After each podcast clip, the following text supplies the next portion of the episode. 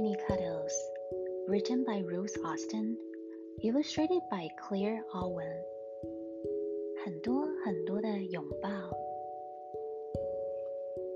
We wake up with Rise and Shine cuddles, bounding up to see you cuddles, and cuddles that say, I love you so, so much. There I grab you tightly by the lace cuddles. I was very scared, Cuddles. Sized cuddles for being extra brave. We give thank you very much cuddles. I'm so glad you're my friend cuddles. And no cuddle at all, please. Not right now. There are oops, you had a fall cuddles.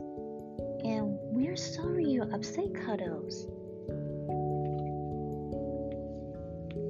And cuddle to say, hip hip hooray, we won! We have lots of snuggly, huggly couch cuddles. And tickly, giggly, wiggly cuddles. And shh, cuddles that are soft and calm and quiet. They are feeling very tired cuddles, and that's be cozy in bed with teddy cuddles.